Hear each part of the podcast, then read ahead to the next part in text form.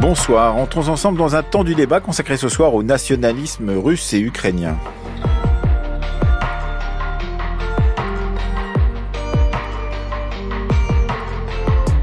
À l'ordre du jour ce soir, comment la guerre renforce-t-elle les identités nationales? Voilà deux ans que la Russie de Vladimir Poutine lançait sa grande offensive en Ukraine, prétextant le combat de combattre euh, contre ce qu'il nommait l'ukronazisme. Depuis cette date, des dizaines de milliers de combattants des deux côtés, mais aussi des populations civiles ont succombé à la guerre.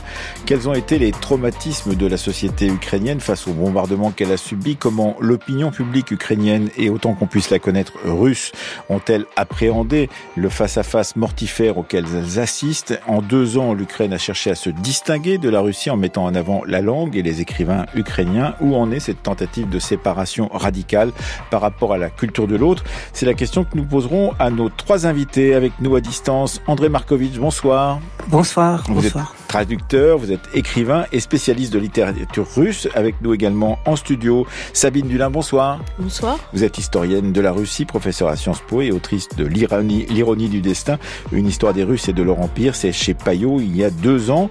Et puis troisième invité, Adrien Nonjon, bonsoir. Bonsoir. Vous êtes euh, doctorant à l'INALCO, vous êtes spécialiste euh, de l'histoire politique et culturelle de l'Ukraine et de l'espace euh, post-soviétique et vous avez publié l'année dernière Le régiment Azov, un nationalisme ukrainien en guerre aux éditions du CERF. 31 000 militaires ukrainiens ont perdu la vie dans cette guerre. Non pas 300 000, ni 150 000. Poutine ment avec son cercle de menteurs quand il donne ces chiffres, mais chaque perte est une perte immense pour nous.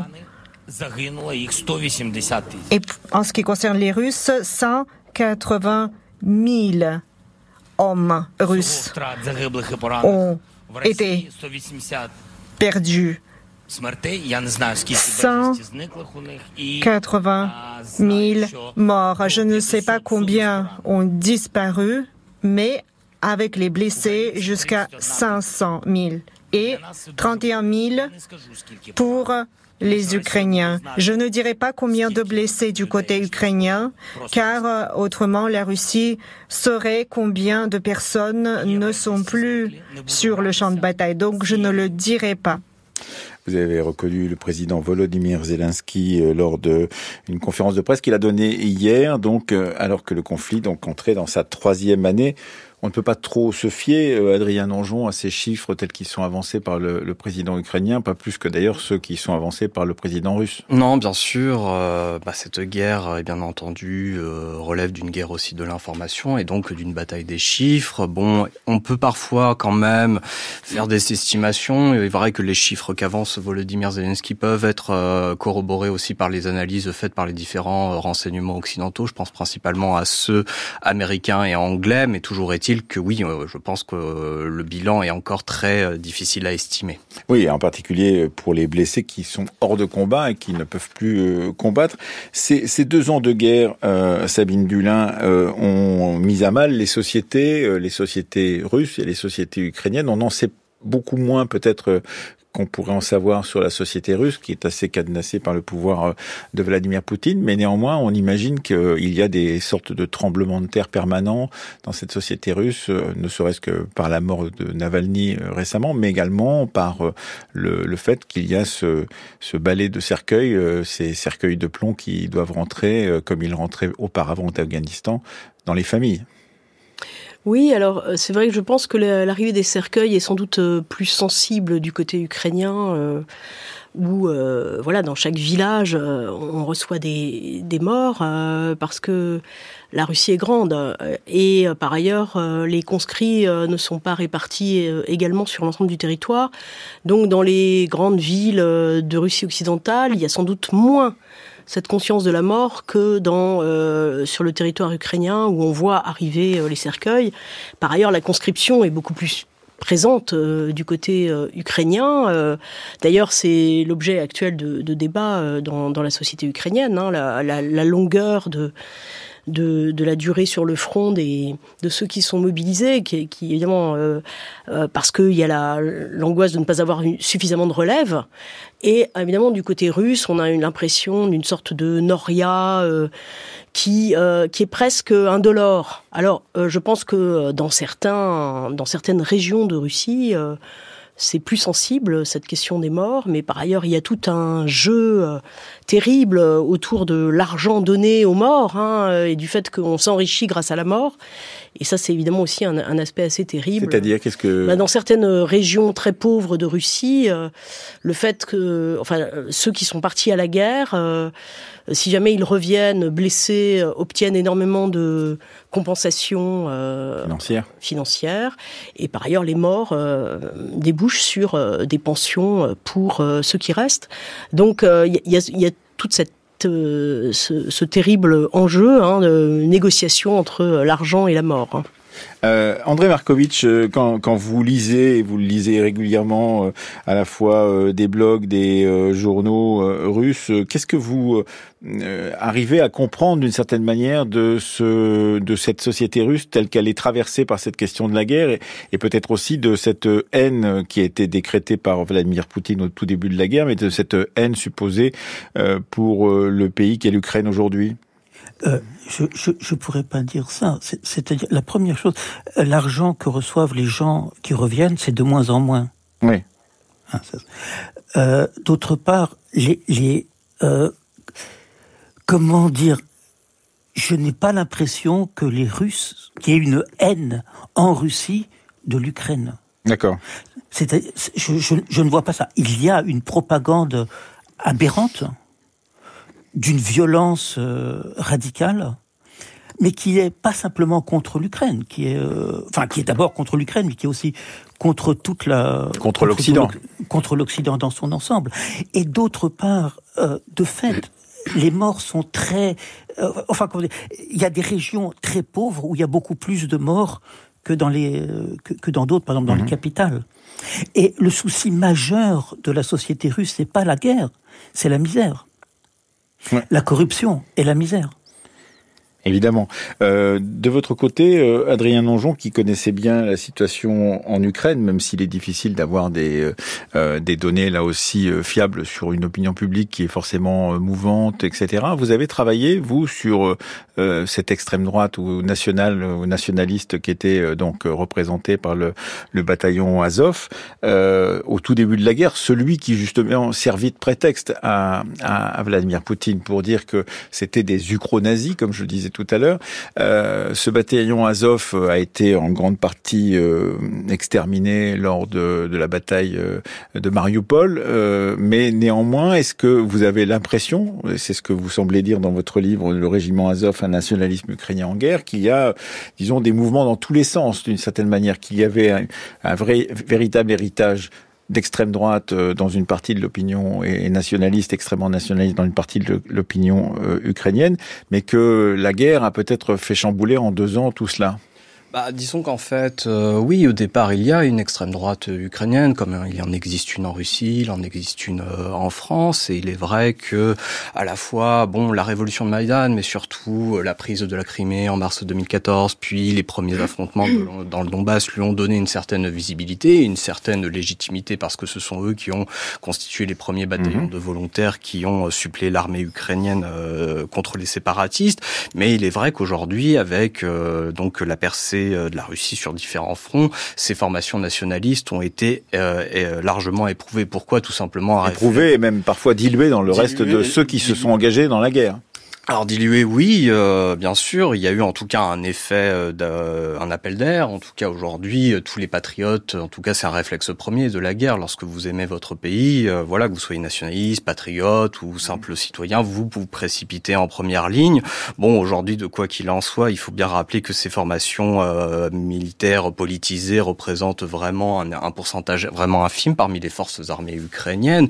Et aujourd'hui, bon, ces, ces forces politiques se font peu entendre. En tout cas, aujourd'hui, l'ensemble des partis, qu'ils soient d'opposition ou présidentiels, ne cherchent pas la division et font cause commune autour de l'effort de guerre. Anna Colin-Lebedev, dans un article récent, disait que l'accueil qu'avaient fait les Ukrainiens à la mort de Navalny n'était pas, disons, unanime, c'est le moins qu'on puisse dire, parce qu'il avait eu des déclarations justement au moment de la Crimée qui le plaçaient plutôt du nationalisme, du côté du nationalisme russe.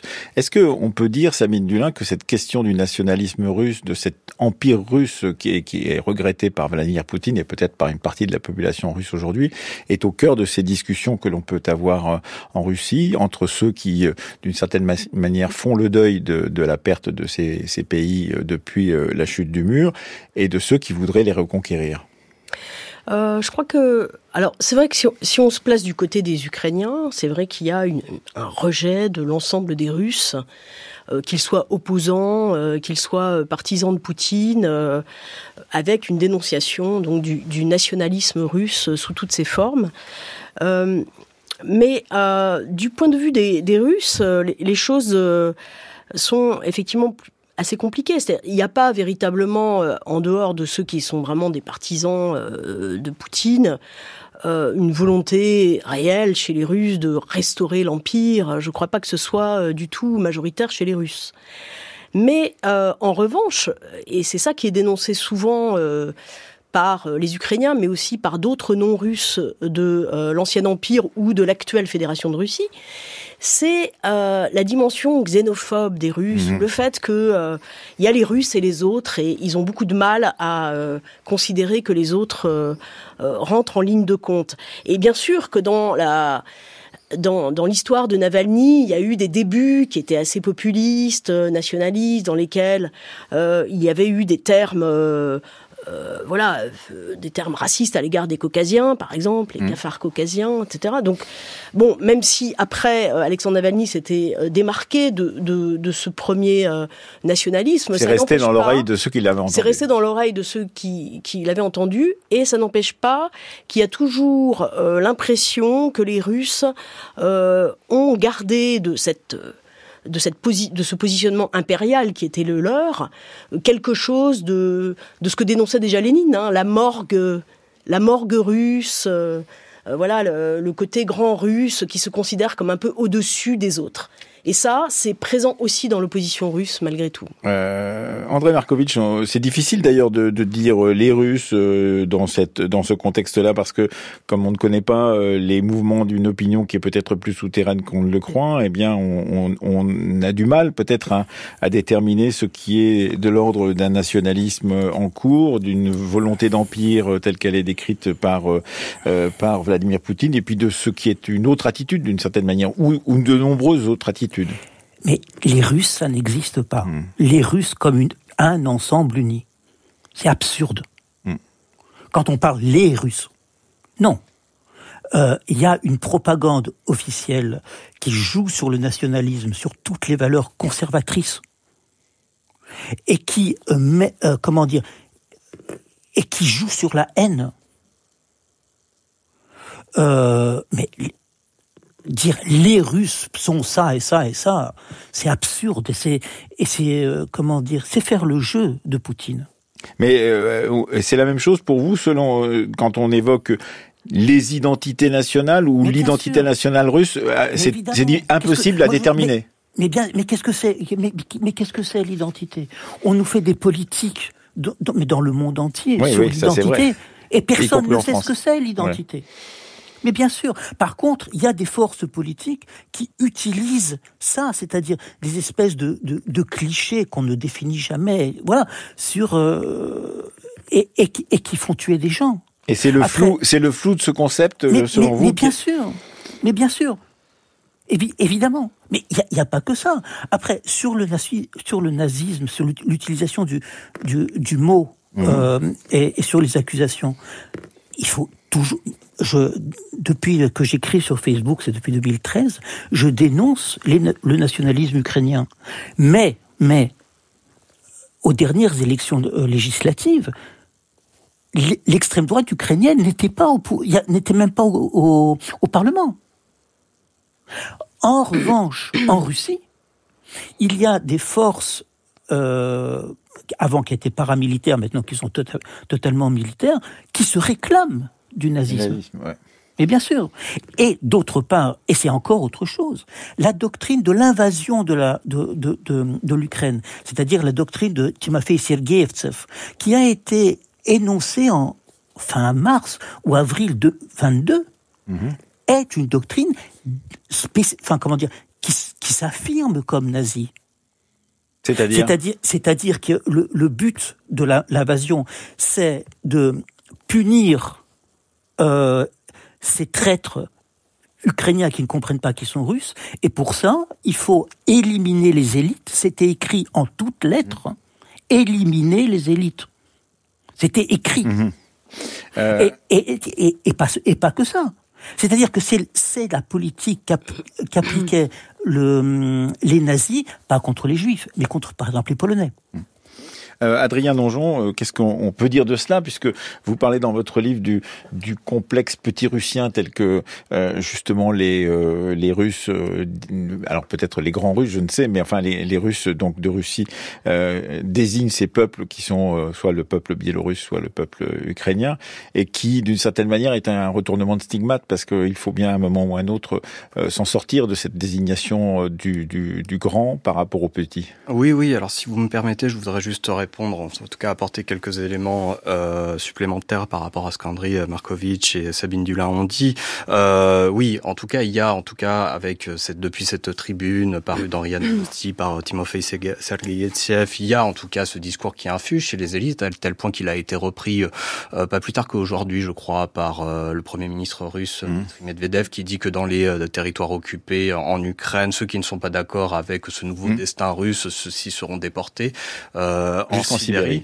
Euh, voilà, il y a bien entendu, en tout cas en Ukraine, les événements font qu'il y a une forme de rejet, mais je parlerai pas forcément de rejet, en tout cas à l'égard de la population russe. Sabine Lulin l'a parfaitement euh, expliqué. Euh, il s'agit plutôt, oui, tout, en tout cas un rejet de toute la composante violente et même raciste, à tel point d'ailleurs qu'en mai 2023, si je dis pas de bêtises, cela a été institué en tant que loi avec, autour de cette définition de, de racisme, qui est en fait la contraction de Russie et de fascisme et qui euh, voilà, ferait de l'État euh, russe, en tout cas dans la conduite de sa guerre, un, un État terroriste. Même pour, il y a un débat d'ailleurs euh, au sein des chercheurs sur un, un, État fasciste. Mais plus largement, aujourd'hui, les Ukrainiens, bon, considèrent les Russes euh, comme un peuple apathique, c'est-à-dire incapable finalement de, de de se soulever pour renverser le pouvoir, qui est en train de mener une guerre absurde, et ce qui fait un peu finalement creuse le fossé entre les peuples ukrainiens, biélorusses et le et les peuples russes. Après, oui euh, euh, concernant euh, Concernant votre votre question, euh, il est clair que bon, ce sentiment euh, petit russien, bon, euh, oui, on, l'a retrouvé d'une certaine façon dans la dans la dans chez les Ukrainiens, parce qu'en tout cas, ce que les, les Ukrainiens n'ont pas supporté de la part de Vladimir Poutine, c'est en fait ce complexe, cette idée de haute culture que finalement mhm. la, la, Russie aurait donné naissance mhm. à la culture ukrainienne, à la nation ukrainienne, alors qu'il existe bien entendu au départ une nation, mais même une identité. Oui, c'est d'ailleurs une, une des grandes particularité que de se placer du côté de la culture quand on est euh, Vladimir Poutine et quand on dirige euh, la Russie d'aujourd'hui qui attaque euh, l'Ukraine, Sabine Dulin.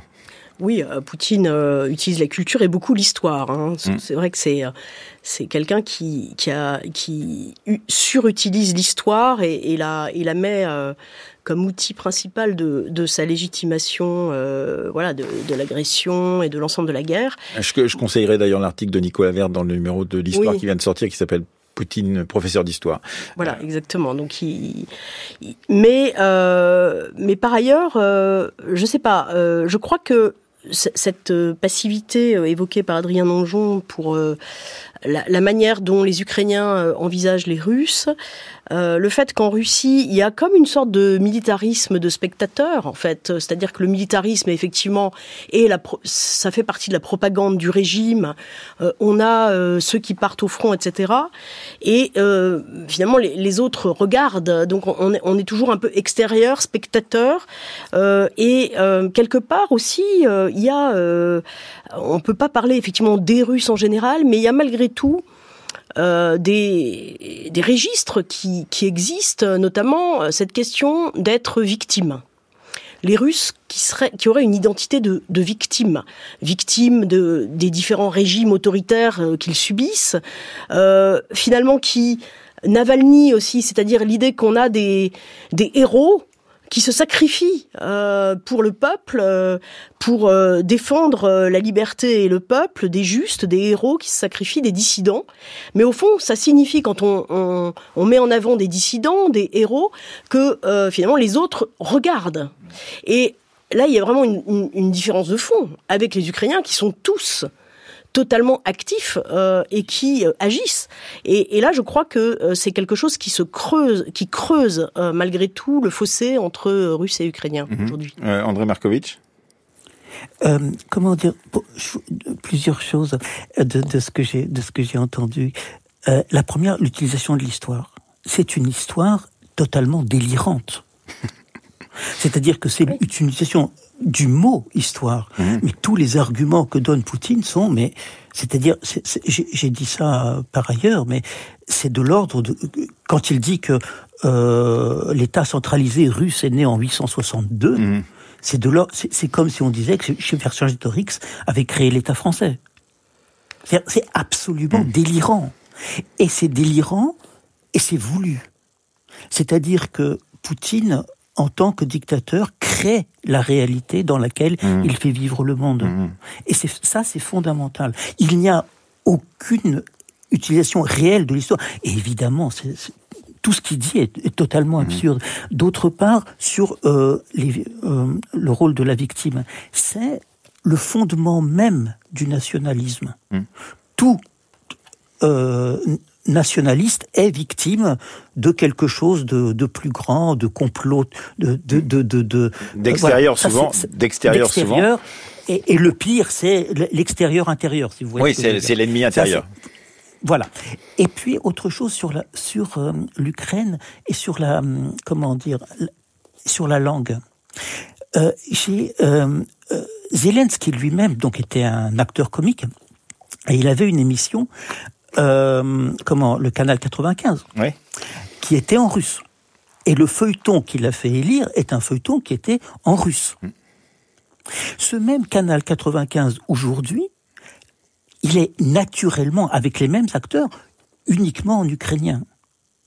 Parce qu'il est impensable maintenant en Ukraine de faire des émissions, euh, comment dire, en russe. Oui. C'est-à-dire que ce qui a, ce qui a détruit la langue russe en Ukraine, c'est pas du tout les nationalistes ukrainiens. C'est Poutine. Poutine. Poutine. Voilà. C'est-à-dire qu'il a, il l'a fait de telle manière qu'au au bout du compte, effectivement, en, en lançant son offensive, il a conduit à ce qu'on abandonne la langue russe, même lorsqu'on l'a parlé d'origine d'une certaine manière. Adrien C'est ça. Donjon. Il a, il, Adrien Donjon. Oui, non, je souscris euh, totalement à ce que vient de dire André Markovitch, c'est-à-dire, bon, euh, Poutine s'emploie des fois à dire euh, Lénine est le père de l'Ukraine. D'une certaine manière, on pourrait dire Vladimir Poutine est le père de l'Ukraine, parce que c'est lui, en fait, par l'invasion de ce, de ce pays, qui a permis enfin à la, à la nation ukrainienne de faire corps, quand bien même elle soit divisée, polyglotte, etc. Oui, euh, sur ce point, euh, Sabine Dulin. Ben, c'est- c'est vrai que c'est incroyable de voir euh, aujourd'hui euh, des, des écrivains, des poètes euh, qui euh, avaient l'habitude de- d'utiliser le russe euh, pour leur création euh, et qui décident euh, de passer complètement à l'ukrainien avec l'implication que ça signifie, c'est-à-dire euh, réapprendre euh, une langue pour euh, de, dans le cadre de son travail d'écrivain, euh, tout simplement parce que le russe est devenu euh, vraiment le symbole de de l'agression, De de, la barbarie, de l'oppression. Et euh, cette euh, et, et là, on est vraiment alors que on se souvient tous euh, combien en Ukraine euh, le bilinguisme était euh, généralisé et qu'on pouvait parler en russe et on vous répondait en ukrainien et donc c'était absolument pas un enjeu pour les Ukrainiens. Oui, moi je me souviens parfaitement d'une anecdote, c'est-à-dire que bon, moi j'ai commencé à travailler sur l'Ukraine à partir de 2016, notamment bon, j'ai fait des terrains dans l'ouest du pays, mais aussi euh, Kiev, la capitale, où finalement tout le monde quasiment parlait russe dans cette capitale. Il y a eu euh, un encouragement à l'utilisage de la langue ukrainienne sous, sous l'impulsion du président Petro Poroshenko lorsqu'il briguait un deuxième mandat, et une fois que Volodymyr Zelensky est arrivé au pouvoir, il y a eu une forme de relâchement. Tout le monde est repassé un petit peu au russe et là on retourne en, euh, en arrière avec justement cette volonté aujourd'hui par résistance finalement face à l'hégémonie russe à un usage de la langue ukrainienne alors que certains euh, n'avaient que pour langue maternelle le russe. Qu'est-ce que ça signifie selon vous, vous qui êtes traducteur, André Markovitch, justement, que cette reconquête d'une langue qu'on avait, disons, non pas oubliée, mais qu'on avait négligée ou qu'on utilisait comme une langue véhiculaire en même temps qu'on utilisait sa propre langue natale, par exemple, de l'abandonner complètement non, c'est pas ça. C'est que euh, bah, l'ukrainien est la langue nationale depuis 1991. Hmm. Voilà, c'est voilà. Euh, la, langue n'était, euh, comment dire, avait été un enjeu du temps du tsarisme où l'ukrainien était persécuté, toute littérature ukrainienne était interdite. C'était beaucoup plus complexe du temps de l'Union soviétique. On n'a pas le temps d'en parler là, mais en gros, le pays était bilingue. Maintenant que, euh, comment dire, la haine est telle que, que c'est irréversible. Vous pensez que ça peut pas revenir Ah bah bien sûr que non. En tout cas, euh, quand on voit les jeunes, enfin je, je, je, connais peu, de monde, mais euh, les, échos que j'ai, c'est que, par exemple, quand quand je rencontre des jeunes Ukrainiens, naturellement, nous on parle russe parce que je ne peux pas m'exprimer en ukrainien. Mais euh, entre eux, tous, ils parlent ukrainien. Mmh. Et, euh, Sabine Dulin et, moi, je, ne parle plus russe, je parle anglais avec eux, en fait. Euh, parce que, voilà, si, si, on peut parler en anglais, les Ukrainiens préfèrent. Ça veut donc dire qu'on on voit naître effectivement une nation ukrainienne. Ça, ça fait plusieurs années qu'on l'a vu naître. Euh, on a bien compris qu'elle était en formation, mais qu'il y a une sorte de, de, cours accéléré depuis deux ans maintenant, et que cette nation ukrainienne prend euh, l'allure effectivement de euh, découvrir ses propres héros nationaux ukrainiens, découvrir sa propre littérature ukrainienne qui avait été parfois russisée, découvrir ses, sa, nouvelle langue quand on parlait russe auparavant. Sabine Dulin, c'est cela? Oui, avec d'ailleurs un, un manque de traduction euh, de l'ukrainien en, français, parce que par exemple, j'ai eu l'occasion, euh, dans le cadre d'une conférence, d'écouter des poèmes de Vassil Stous, euh, qui sont absolument superbes en, ukrainien et qui n'ont jamais été traduits. Enfin, qui sont inconnus en Occident. donc là, il y a, effectivement un terrain énorme de, de, traduction de, d'un certain nombre d'auteurs qui écrivaient déjà en ukrainien euh, à l'époque soviétique, puisque c'est vrai, comme l'a dit euh, André Markovitz, qu'à l'époque soviétique, il y avait euh, malgré tout une littérature en ukrainien, des publications en ukrainien, et, et donc c'était pas du tout une culture complètement absente avant 1991. en revanche, elle a été particulièrement renouvelée dans le contexte de la guerre depuis 2014, mais encore plus depuis 2022. Euh, je ne l'ai pas écouté, mais je sais que France Culture a, diffusé samedi soir euh, dans sa case de fiction euh, un, très grand florilège de, textes ukrainiens à l'occasion du deuxième anniversaire de la guerre. Adrien Donjon sur cette question de la langue? Oui, je, compléterai même avec aussi euh, toute une redécouverte, euh, en tout cas de l'historiographie ukrainienne et en tout cas euh, de sa diffusion progressive en, en Europe. Jusqu'à présent, en tout cas, les seuls pays qui pouvaient faire l'objet, en tout cas, d'un intérêt pour l'histoire ukrainienne étaient ceux, en fait, où il y avait une grosse diaspora. C'est notamment le cas des États-Unis et du Canada et dans une certaine mesure euh, l'Allemagne. Mais on a vu, en tout cas, en tout cas en France, avec le, la guerre, la popularisation et la traduction d'un certain nombre de, de, de, livres fondateurs en termes d'histoire. Je pense notamment bon à tous les ouvrages de Serhi Pleury qui ont fait l'objet d'une vaste traduction et publication. L'histoire de l'Ukraine qui a été publiée voilà, il y a six mois. Donc tout reste encore à découvrir et il faut justement encourager les traductions et la diffusion auprès du public français. André Markovitch, euh, vous êtes euh, capable, vous en, russe en particulier, de, de repérer des choses que nous-mêmes qui ne sommes pas russisants ne comprenons pas. Et vous avez publié très récemment, c'était la semaine dernière, sur votre euh, profil Facebook euh, un texte euh, sur la mère de Navalny qui s'adressait à, Vladimir Poutine. Est-ce que vous pouvez nous en donner le, sel? Parce que j'ai trouvé ça absolument passionnant. La façon dont elle s'adresse à Vladimir Poutine est une façon qui est interprétable de votre point de vue de traducteur et de connaisseur de, de la langue russe et qui ne l'est pas forcément de notre part. Elle l'a appelé Vladimir Poutine, c'est-à-dire par son nom. Jamais personne n'appelle quelqu'un par son nom parce que soit on l'appelle par le prénom et le patronyme Vladimir Vladimirovich, soit le comme Monsieur le Président ou voilà. Qu'est-ce que veut dire l'appeler Vladimir Poutine? C'est le considérer comme un nom commun, comme un substantif, et ce avec une grande violence. Oui, ce on, disait, on, ne le note pas quand on ne connaît pas la langue russe, mais pour vous, c'est extrêmement violent que de le dire comme ça. Ah oui, oui, oui. Moi, j'avais jamais. J'ai demandé autour de moi si, si on avait déjà entendu une chose pareille. Jamais. Jamais. Et ça veut donc dire euh, que euh, ce qu'elle dit peut être entendu par des Russes qui ont l'habitude justement ah, de cette adresse comme étant un acte non seulement de résistance, mais peut-être un acte de combat contre Vladimir Poutine. C'est ce que vous bien sûr. C'est-à-dire que ce qu'elle dit, c'est que ce Vladimir Poutine, c'est comme une espèce de de, de de peste qui se répand de, de, de enfin c'est une utiliser le, le, prénom et le nom et le nom de famille comme ça, euh, c'est une insulte. Qu'est-ce que vous en pensez, Sabine Dulin, de cette interprétation qui me paraît, moi, personnellement, n'étant pas russisant, intéressante euh, euh, C'est vrai qu'on n'appelle pas, euh, à la limite, oui, oui, il y a toujours l'usage du patronyme en général, ou alors Gaspadine, Poutine, ou... Donc, effectivement, on n'utilise pas cette, manière-là. Après, bon, de toute façon, il, est, il est clair que la que l'épouse de Navalny c'est la mère comme c'est la mère de Navalny. La, la, mère de Navalny considère Vladimir Poutine comme un ennemi. Euh, et, un assassin. et un assassin. donc euh, ça c'est, je crois que c'est évidemment euh, quelque chose de, très, d'évident pour toute pour toute la famille de, Navalny. et, et d'ailleurs, on, bon, la question c'est de savoir, par exemple, si lors des élections prochaine, euh, donc du 15 au 17 mars, euh, sera suivie cette euh, voilà, ce qui, ce qui, avait été indiqué par Navalny, c'était d'aller voter à midi le 17 mars, le dernier jour, en, en, mettant des bulletins sur lesquels inscrire Navalny. Mmh. Donc, est-ce que quelque chose va rester de ça Est-ce que euh, même si on le saura pas forcément, puisque on saura pas exactement quelles ont été les. C'était l'idée d'arriver à avoir un flux euh, à un moment donné pendant les élections qui indique quelque chose.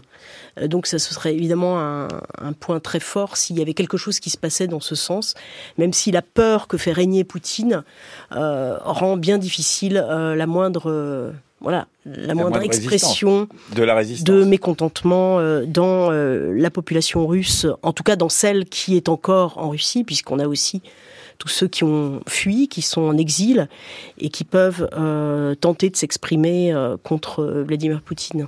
On, comprend bien que pour comprendre ce qui se passe, Adrien Nonjon, à la fois en Ukraine et en Russie, il faut pointer d'une certaine manière les petits signes qui se qui se déploient ici ou là pour pouvoir voir s'il y a des changements, euh, des modifications euh, à l'intérieur des sociétés. Est-ce que vous voyez euh, des choses semblables en, en, en Ukraine ou est-ce que la parole est plus libre d'une certaine manière et permet de s'intéresser à, à des mouvements de population plus plus larges?